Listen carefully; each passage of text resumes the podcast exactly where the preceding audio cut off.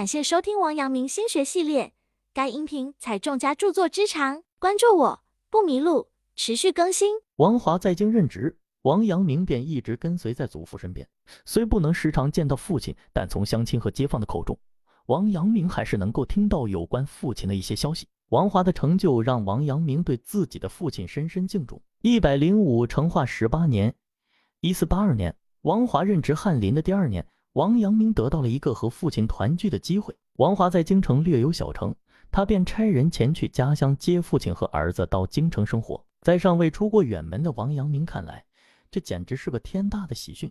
得到消息后，他就日日盼着能够早日启程。这次上京，少年王阳明既领略了沿途风光，又见到了敬重的父亲。王伦妥善安排完家里的事后，就带上孙儿乘船前往京城。那时的河运已是非常发达了。北上的船只沿途所经之处，如杭州、苏州、无锡、扬州、淮安、德州、天津等地，均是繁华的都城，这让王伦祖孙二人大开眼界。王伦虽然饱读诗书，对各地的名胜古迹了如指掌，但是经济上并不宽裕的他，却一直没有机会外出游览。趁这次往京城的难得机会，王伦亲临这些地方，而对于年幼的王阳明就更是难得。每到一处，他都是兴奋不已。一日，王伦一行到达镇江西郊的金山寺，这是传说中青白二蛇和法海苦斗的地方。金山寺始建于东晋，是镇江的名胜古迹。到达时，虽然天色已晚，但是寺中仍然人来人往，香火极旺。站在金山寺向远处望去，暮霭之中的群山、楼阁。树木都若隐若现，再加上天空中点点繁星与江上的灯火互相辉映，一阵风吹来，令人心旷神怡。大家游兴正浓，兴致颇高时，有游客邀请王伦作诗来助兴。正当王伦冥思苦想，不知如何下手时，只听金山一点大如拳，打炮为阳水底天，醉以妙高台上月，玉箫吹彻洞龙眠。这让大家颇感意外。循声望去，竟是王阳明。众人齐声赞叹：“好诗，好诗！”见他如此才思敏捷，一位游客有意想要考考他，希望他以天上的明月和远处若隐若现的群山为题，再作诗一首。王伦听后，生怕为难了王阳明，连忙以孩子年纪尚小，不会作诗为由推辞着。但是王阳明却镇定自若，稍作思索，便吟诵道：“山近月远觉月小，便道此山大于月。若有人眼大如天。”当见山高月更阔，好一个人眼大如天，小小年纪便能做出这般气势雄浑和耐人寻味的诗句来，是相当的不凡。顿时喝彩声四起，大家纷纷向王伦道贺，有如此聪明伶俐的孙子，日后定会成大器。少年时期的聪悟，为王阳明以后的深人求学奠定了良好的基础，而王阳明却没有因此而洋洋得意。他依然坚持博览群书，勤于思考，不断深入的研究世人的思想。王伦祖孙二人一路游山玩水，好不自在。当船到达通县后，就转为乘车前往京城。关于京城这个有着说不完道不尽的历史文化名城，王阳明甚是好奇。一踏上京城的土壤，他就迫不及待地四处张望。宽阔的街道，宏伟的城楼，各式各样的服饰以及往来的牲畜，都让他惊喜不已。他恨不得立刻去游览京城大街小巷。酒后多事的王华和父亲王伦寒暄几句后，便着手安排儿子的生活。其实，在准备接儿子来京城前，王华就已经为儿子的一切做好了安排，起居饮食，包括学业，亲自调教儿子，是王华这次最为主要的目的。由于王华常年在外的缘故，儿子王阳明受祖父的影响极深。虽然王伦教育子女十分严格。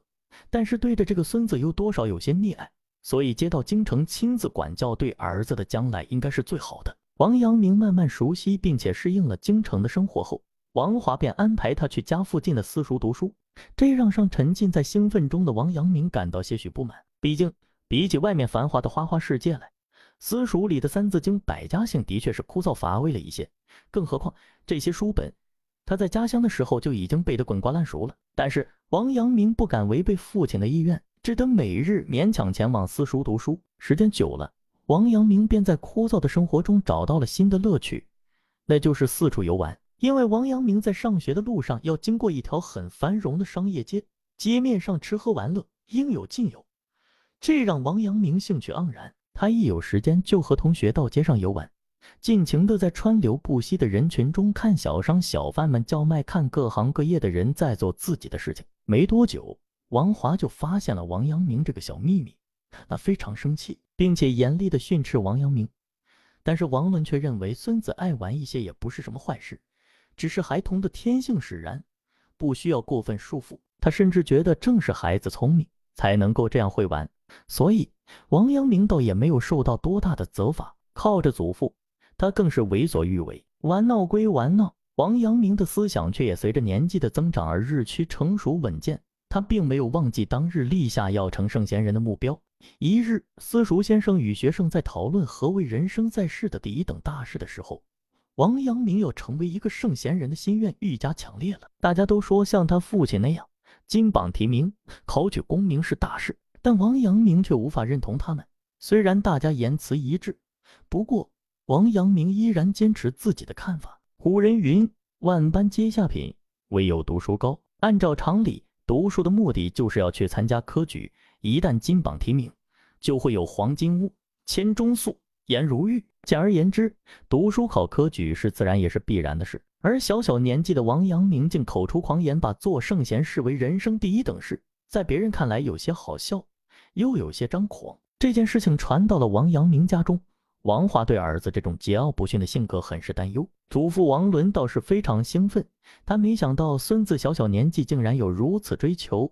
他相信假以时日，小孙子肯定会有大出息。当时年仅十二岁的王阳明是否真的明白圣贤为何物，这并不重要，重要的是这个人生理想却是已经悄悄的在他的心中生根发芽。讲到做圣贤的理想，王阳明曾在晚年时回忆说。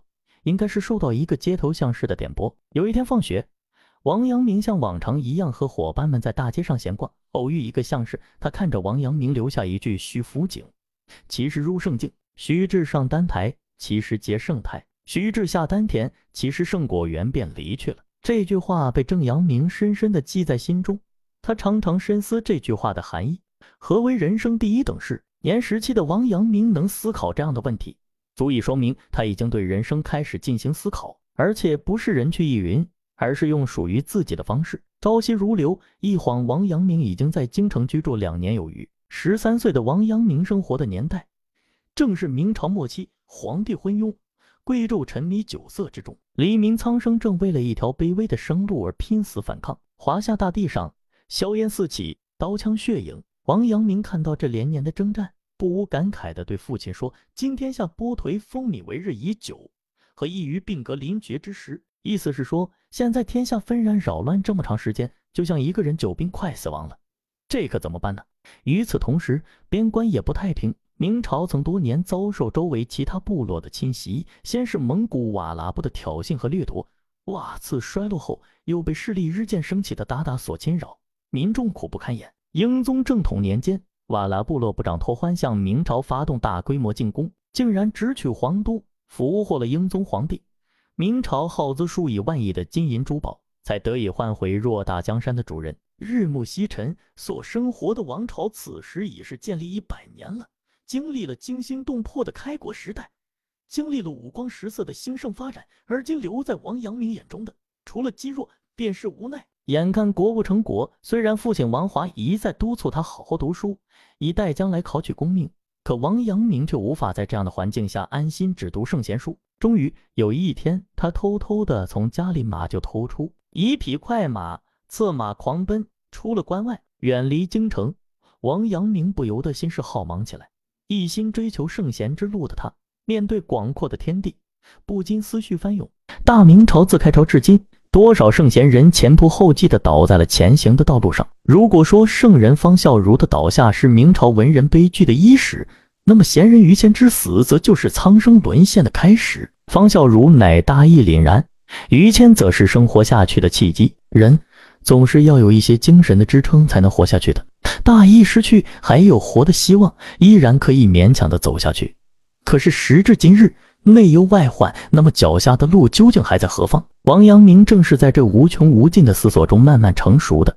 他不断的思考，不断的在复杂的环境中寻找自我的根本。在居庸关考察的那一个多月的时间里，他登长城、凭古迹、思战略，经略四方之志在那个时候终于酝酿成熟。边塞之行，如果说是王阳明的任性为之，在回程途中更是任性了一次。他和随从正骑马往回走，迎面看到两个骑马的打把人向他们走来。在那个贪污色变的时代，王阳明不但不躲闪，反而迎上前去，双方大战几个回合。王阳明因为年纪太小，虽然伤了这两个鞑靼人，但未能取其性命，让他们逃走了。但是这件事情后来流传开来，王阳明过人的胆略和勇气一时传为佳话。一个月的行程，王阳明收获到在京城养尊处优的生活中无法体验的感受。经过一趟关外之行，他身上少了一些斯文，增添了一些侠客的勇猛和威严。在回京的那天夜里，王阳明还做了一个梦，他梦见了自己特别崇拜的东汉将领马援，两人不仅相见，王阳明在梦中还做了一首诗：卷甲归来马伏波，早年兵法鬓毛破，云霾同筑雷轰者。六字题文尚不磨。马援的一生经历过无数次的战争，建立过卓著的战功。他的事迹激励着后世许多人报效国家，血溅沙场。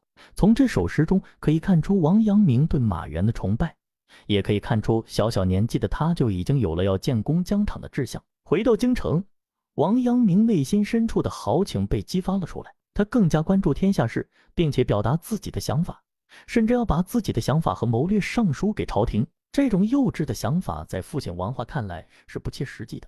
王阳明的种种行为也遭到了父亲的阻挠，但是这些都不妨碍已经有了做圣贤、立世功这两大志向的王阳明继续洞察世事。宋儒朱熹的学说在明朝备受推崇，朱熹也被人们奉为继孔孟之后的又一大圣贤。因此，为做圣贤的王阳明在十七岁的时候开始钻研宋代理学，找来朱熹的所有著作，认真阅读起来。朱熹众多的思想中，格物致知是非常流行的一种观点。关于格物致知，不同人有不同的解释。在朱熹看来，每个人每天都要与纷繁复杂的事物打交道，有些事情做起来可能已经熟能生巧，但却很少有人知道或探究其真正的道理。这样一来，事物本来的原理就很难被人们认识到。因此，朱鹏提出格物致知，要求人们不仅要了解事物的表面，还要深人钻研，探究事物的原理。怎样格物呢？